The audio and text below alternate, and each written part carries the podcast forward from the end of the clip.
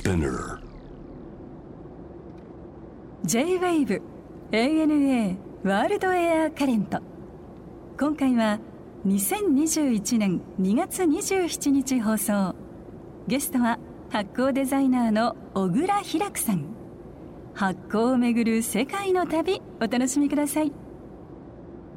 この発酵デザイナーっていうのは自分で考えたんですか？この名前っていうか名称というか職業というかこれはですね、うん。あの新聞記者さんがつけてくれてですね、まあ、今から67年くらい前にうん。あのお味噌作りのアニメを作ってですねうん。でそれを取材してもらった時に、まあ、小倉さん発酵デザインしてますね。発酵デザイナーですねと。僕その時デザイナーだったんですけどなるほど。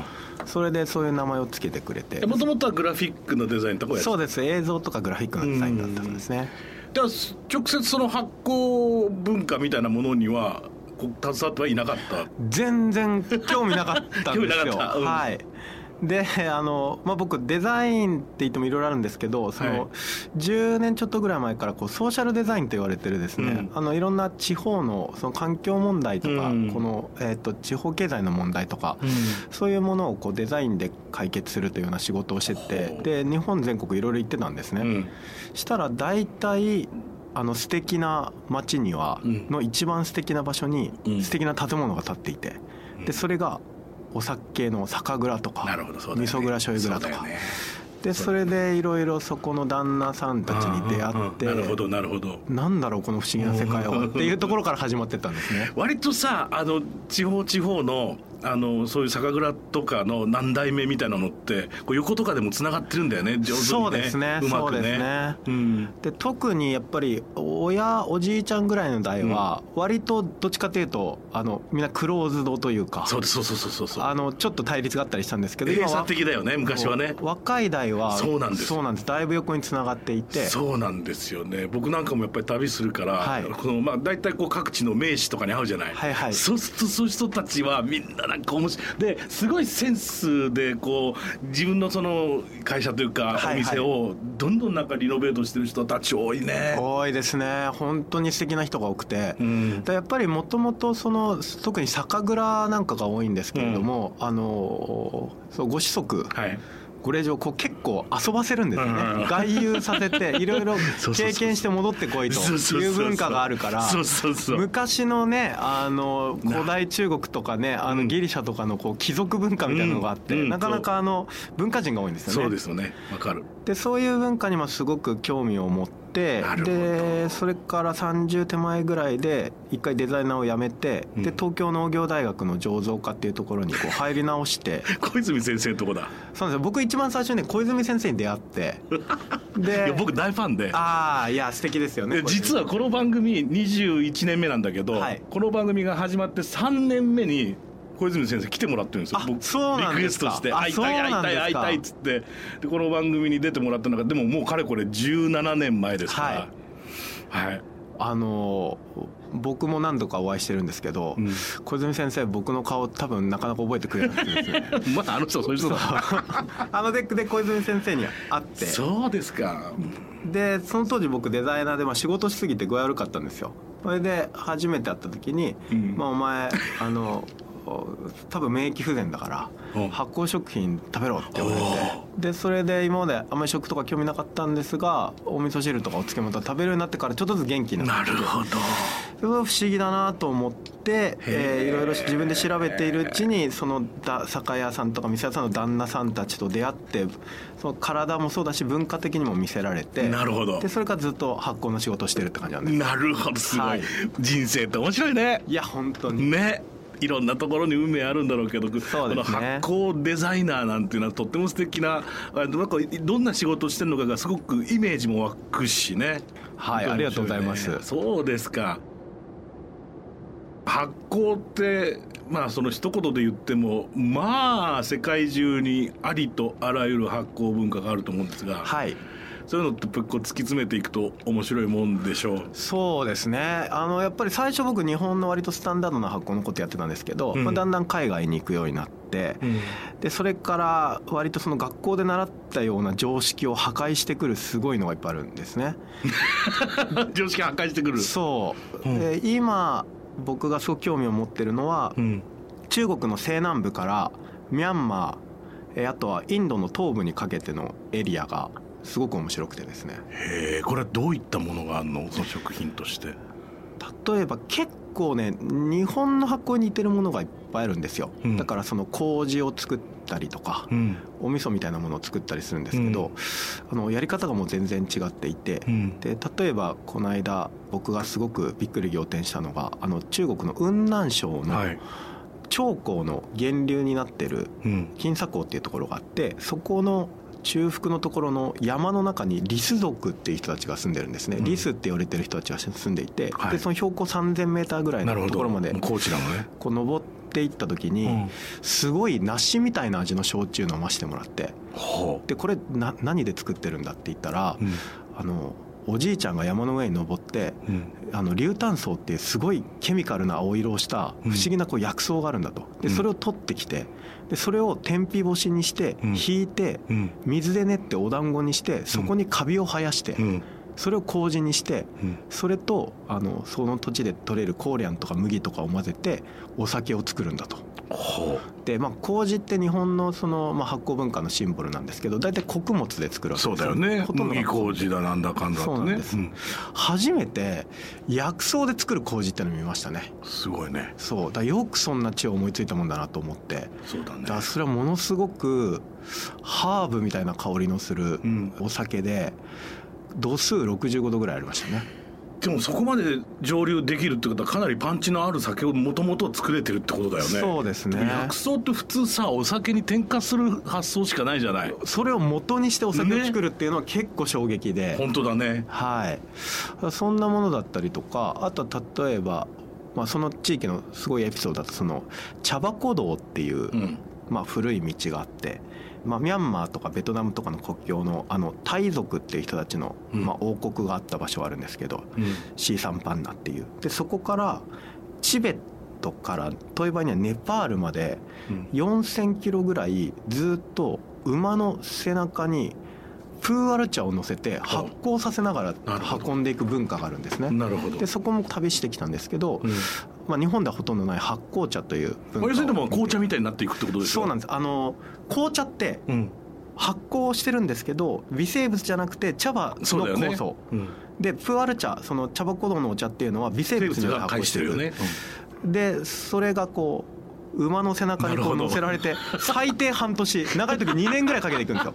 でこのびっくりしちゃったんだけど僕昔の道通ったんですけど山の尾根の崖のこれぐらいのところをもうちょっと行ったらもう転んじゃって落ち下に落ちるってやつだな。それをキャラバンがずっと通ってなるほどなるほど。でそれでえっ、とまあ要はなんでそんなすごい大変なことをするのかっていうとチベットってその標高 4000m とか 5000m あるので野菜が育てられないんですよ、だみんなビタミン不足になって死んじゃうのででそのお茶を飲むことでビタミンを補給するんですよね、うん。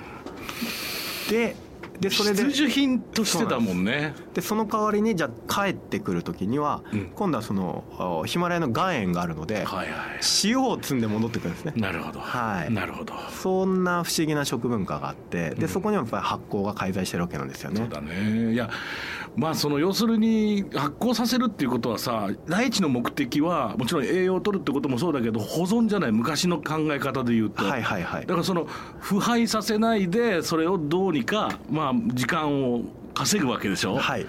でもさ本当にわずかな違いじゃないですか、はいはい。腐敗してるのと発酵してるのっていうのはさ。そね。そこが体にとってのそのさ有効なものを作るそしてそれをね微生物を介してだだからさ、はい。ものすごい文化だよね。面白いよね。僕あの発酵文化の専門家と言ってるんですけれども、うん。その文化っていうのがポイントで,、うん。で最初はまあ保存のために作るんですよね、うん。で腐ってお腹壊さないようにとか、あのお腹減った時でも食べれるようにってサバイバルからいくんですけどね。技術が確立してくるじゃないですか、そうすると人間ってより美味しいものとか、そうだよより美しいものを求めていくんですよね。そうですよね。でその先に今度文化が出てくうんるというのが、まあ、非常に面白い話だなと思うんですね。本当にその通りだよね。だからまあ俺よく言う話だけどチーズなんていうのもさ、はい。まあ、皮の袋に入れてたからってたまたまそれが一番初め発見はそこじゃない、はい。でもそこからはさ地域によってじゃあ何でどうやって作ったらいいんだって話でままあありとあらゆるその手法をみんなが試すわけでしょ、はい。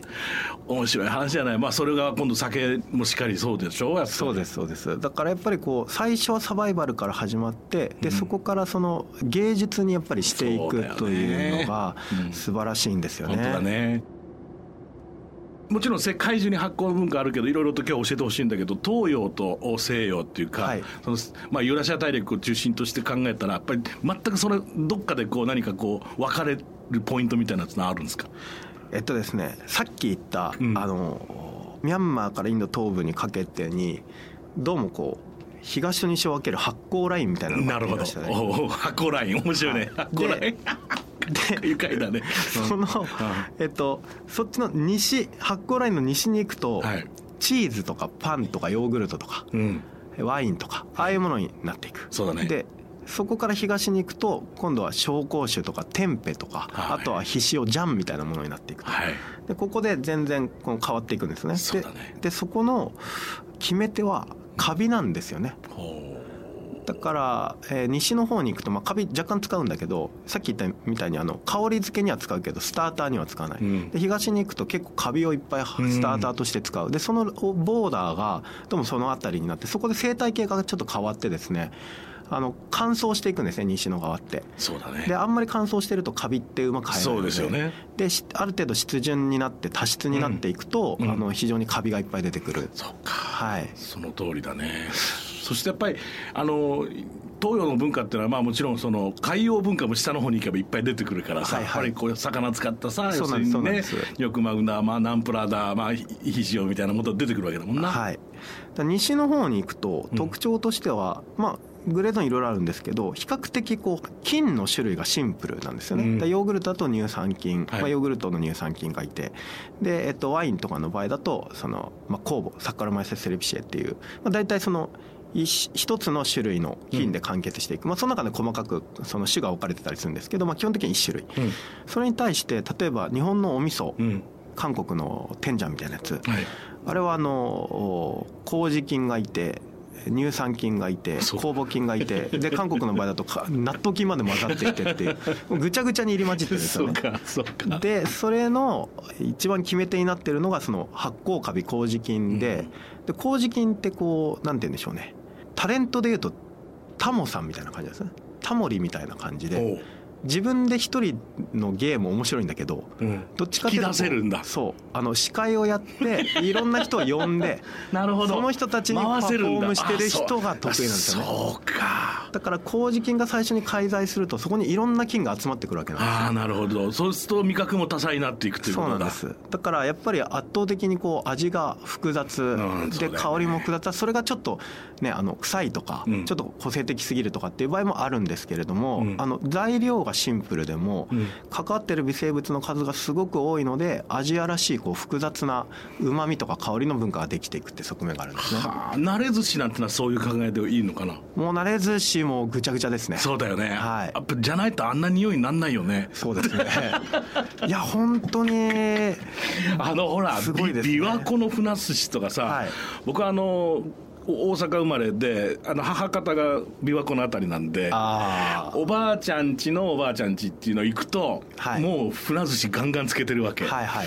で本当にあの辺りの人たちは船寿司をお茶漬けにしますからね美味しいですあったかいお茶ばーかけて美味しいですね。美味しい美味しいけど子供の頃はまあその要するに食卓っていうかその部屋が一体何が起こったんだっていうくらいになりますから これは一体な大丈夫なのかと思うもんね。やっぱりこの発酵食品ってその味覚の成熟の象徴でもあって、やっぱり音楽とかその美術もそうだけど最初はその分かりやすいものが好きなんですけど、だんだんこう見る目が超えていくと、うんそうだね。すごく複雑な味わいの最初何がいいのかよく分からないものに 良さを見出すようになるじゃないですか。でそこがやっぱり、えー面白さだしあともう一つはその地域性なんですよね。そうだね。いや本当そう思う。だからいやヨーロッパ人の人にやっぱり納豆なかなかやっぱりいかないじゃない？でも我々にとってはさそれこそヨーロッパ行ってウォッシュのチーズとか食べるとさこれはちょっとみたいなことにもなるわけじゃない？あれやっぱり経験かしらね？もっともっと言うと DNA の中に入ってんのかな？そうですね。あのちょっとまあ面白い話があって、うん。えー東京都の伊豆諸島の新島っていう島があってそこに草屋っていう、ねあのすごい臭い魚のお漬物があるんですけど。あれはすごいよねものすごい臭いんですよ。でそれをずっと200年間ぐらい作ってる、うん。あの菊孫さんっていうところがあって、うん。そこの旦那さんと一回お話ししたことがあって僕聞いたんですよ。これすごい臭いじゃないですかと、うん。で新島行くと子供たちも食べるし、なんなら猫も食べると。どうなってるんだって話をしたら「いや平久さんねそれは」と。あの新島の草屋は新島の人たちはある日突然草屋食べれるようになったわけじゃないと。そうじゃなくて数百年間ちょっとずつ慣れていったんだと。これはもう愉快な話で。本当だね。だからある日突然あの草屋というものができたらちょっと腐ってると思ったかもしれない。でももともと草屋ってその、まあ、魚のその塩漬けみたいなの作ってたんですけど塩をあのいっぱい海塩取れるんだけどえ江戸に全部税金で持ってかれちゃったから、だから塩ケチるために、うん。漬け汁をずっと使い回ししてたらどんどん臭くなってったらしいですね、でもまあどこかから観光地化していくわけですよ、はいでその観光に来た歌人有名な歌人とか文化人が一句読むわけですよ、草屋について、はいはい。でそれで江戸に持って帰るとこうちょっとみんな気になってくるわけですそよ。りゃそうだよね。なんかすごい臭いものがあるらしいだってぞと異形だもんなあれはな。普通の食物から考えるとな。そうでそれで、えまあ、江戸時代って変なもの好きだったからみんな、うんでそれでこう番付とかに乗るわけですよ、うん。そうするとだんだん新島の人たちも今までいやいや食べたんだけど もしかしたらこれうまいんじゃねえかと。これは本当はうまいんじゃないかっていうふうになっていくっていうのがいやいや。やっぱ発酵文化の面いや白さですね。面白いね。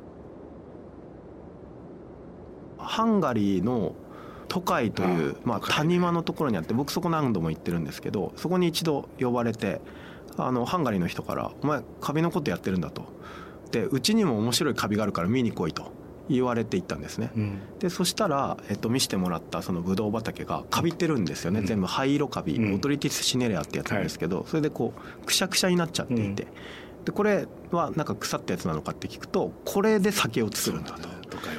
だすごくやっぱり面白くてやっぱカビってそのうまみを作り出すのプラスこう鰹節とかもそうなんですけど水分やっぱ抜き取っていくんですよね、だからワインってそのブドウの糖度の凝集度でアルコール度数が決まるじゃないですか、はい。だからそのカビでくしゃくしゃになっちゃったブドウって水分が減ってるからものすごく糖分が凝縮してるブドウになる。でそれで酒を作ると、うん。普通のワインと同じぐらい度数出てるんだけどそのアルコールを作る酵母がうん全部の糖分を食べきれなくて糖分を残しちゃうんですね。甘いんだよなあれ。だからなんか濃厚で甘いデザートワインができるんですよね。これをあっちで飲んだ時にやっぱり衝撃で、うん。もちろん高級ワインだから、あの大体海外に卸してるんだけど地元の人もたまに飲むことがあるんだと、うん。でこれ何に合わせてるの？あのデザートに合わせるのって言ったら、フォアグラって言ってました。そうですね。結構ねすごいもう19世紀からものすごい人気なのよ都会ワインすごいですねね。ベートーベンもそうブラームスもものすごい大好きで、はい。はいずっとずーっと仕入れてたんだよね。はい。毎日それ飲んでたっていう。やっぱりあの甘みは普通にその砂糖を入れた甘みと全く違うやっぱり発酵の作り出す甘みでうん。すごい脳にきますねあのだから今だとトポルトとかさ、はいまあ、あのはいはいはい。白いのだとイケムとか、要するに枝についてる時に全部脱水してしまうっていうあのか作り方はやっぱ贅沢だだ。高いけどやっぱうまいよな。いやなんかねその都会のワインでそのそのカビも衝撃的だったんですけど、うん。もう一個面白いなと思ったのがそのブドウの種類だったんですよね、うん。でそのブドウの種類フルミントっていうブドウを使っているんですけど、そのヨーロッパのブドウって結構こうワイン用にチューンナップされた、うん。あのカベルネ・ソビニオンだったりとか、メルローだったりとかシャルドネとかっていうものが多いんですけどその都会はそのフルミントっていう、まあ、地ブドウを使っていて、はい。別にワインに向いてないんですよね。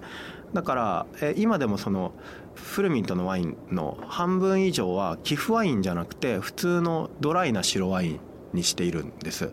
でそれ日本で飲んだことなかったので向こうで飲ませてもらったらすごいびっくりしたんですけど僕の住んでいるうん。あの甲州市勝沼の方のうん。白ワインにそっくりでした、あそうですか、はいあ勝沼にいるの？そうなんですそうなんです。あそこはでもワイナリーとしては古いからね。そうなんですそうなんです。あそう。うちのね全然雑談になるけどうちの父親はあのワインのソムリエの先生だったの。あれそうですか。で勝沼のあそこのワインはね随分とそのワイナリー作る時に、はい。あの手を貸してとか一緒になってやってましたよ。だからとにかく勝沼をワインの聖地にするって言ってはい。頑張ってたな、いやなんかこう僕そのすごく国を越えてなんかこう土地のこと考えちゃって。うん。だから都会はそのヨーロッパの土地にしたらすごくそのミスティーなんですよね。谷間のところにこう霧がいっぱい発生するから灰色カビが出るんですけど、でもやっぱりあのすごいみずみずしい土地でブドウにやっぱりミネラルがいっぱいたまるんですよね、でその僕の住んでる甲州市も同じようなコンディションでちょっと谷間になっていてよくかあの霧ができて、うん。でやっぱミネラルをやっていくから全然国が違ってもこう飛び地的に気候が似てると結構同じようなブドウが出てくる。そだそれを一方で山梨では甲州ワインっていう甲州ぶどうっていう1300年ぐらい前に来たやつなんですけどそれをこう飲む時にたくあんとかはあ。いいねいいね。マグロのぶつ切りとかうん。お寿司とかね。そういうのとワインを飲んででうん。一方のハンガリーではフォアグラなわけでしょやっぱこうこの食文化 発酵文化のこの多様性とこうなんて言うんでしょうね。このお可愛らしさというかね。そうだね。うん。これはなかなか。面白いもんだね。はいここ数年間だんだんすごくいろんな人に注目してもらってで、うん。僕のところいろんな人会いに来てくれるんですけど、うん。音楽やってる人がすごく多いんです。音楽やってる人結構発酵が好きな人多くてなんでなんだろうと思っていて。どうなんだろう。でも僕はとにかく興味すごくお酒好きだし、まあ、た食いしん坊なんでそういうのが食文化としてだけどまず食いしん坊多いですよ。あの音楽家は。で自分で料理を作り出す人が多いですよ。あで、まあ、まず料理というところから入るとでその今度料理のもちろんレシピなんかでも楽しくなるけれどもこれってなんだろうって言って一つ一つなんて掘り下げていくみたいなところはすごくやっぱ音楽家はね癖だと思うんですよーね。作っていく普段だって言ってみれば音楽ってパズルしてるだけだからさうんいろんな音楽を聴いていろんな世界の文化としての音楽をいっぱい聴いてそれを自分で噛み砕いて自分の音楽にするものじゃない？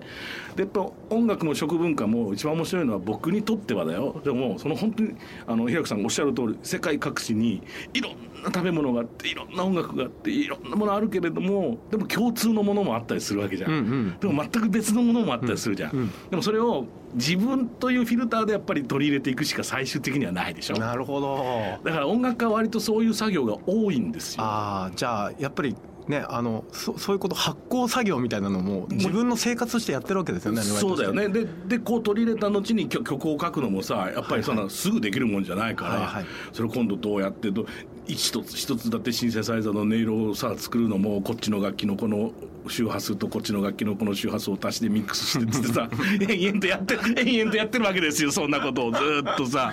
しかも旅もしますもんねでずっと旅ををして、それでまたそこでリサーチもできるし、いろいろ取り入れられるし、まあでも割とそういう意味では、まあ、その食文化にだみんな興味を持ってる人は多いと思うよね、音楽。そうするとやっぱり食の中でも楽しいのはやっぱこうあるんじゃないかなと思うやっぱりファーマンテーションってものすごいことでマチュアなものをどんどん作っていきたくなるじゃない。はい。そうなるとさやっぱり熟成させて発酵させてみたいなところを考えてるとでこれがえー、微生物って思うとさもう夢広がるよね、それむちゃくちゃ面白い夢があるじゃないなんかあ音楽家って本当にこう存在自体がぬか床みたいな感じなんですよ。あのこうぬぬか床いろんな微生物とこうねあの野菜が入ってきてでそれを時間かけて美味しくなってまた出てくるみたいな。そうだと思うよ、でやっぱりちょいと臭いぐらいがいいんだよね。今後行きたいその地域とか国とかあるんですか？そうです。あのえっと、まだ僕あのさっきの茶箱道うん。前半しか入ってなくて、なるほどなるほど。後半戦そこのがやっぱり。こうチベットからこうなるほど。さらにその、まあ、ちょっと道外れるんですけどミャンマーからこうインドへ向かうところの道これどうやってそもそも入国するかっていう問題からあるんですけど、うん。あの辺のところ行きたいんですね。どうも甘酒とヨーグルトとスパイスが全部あるとこあるらしいんですよ。はあ、でもさパンしかりそうだし、はい、お茶もしかりそうだし、はい、まあ、全ての食文化って結局あの辺の中央アジアで生まれて、ねはい、まあ、西に行ったもの東に行ったものっていうことでバラエティーになってるはずだもんね。だからやっぱり宗教とかもあの辺で大きく生まれてるんですけど、その発酵文化のルーツもどうもあの辺りから来てるものが多いらしくてそこ突き止めてみたいってのがありますね。いいですね。楽しいです。じゃあ最後にこれはもうゲストの方に必ず伺ってるんですが、はい、平久さんにとっての旅って一体何ですか？そうですね。旅はまず第一にやっぱり自分になくてはならないものだっていうのがあってで、えっと、最初は全然知らないものをこう探す旅だったんですけどやっぱ今自分にとって旅ってこう自分に戻っていくためのものかなと思ってます、うん、楽しかったです。ありがとうございましはいどうもありがとうございます。ANA World Air Current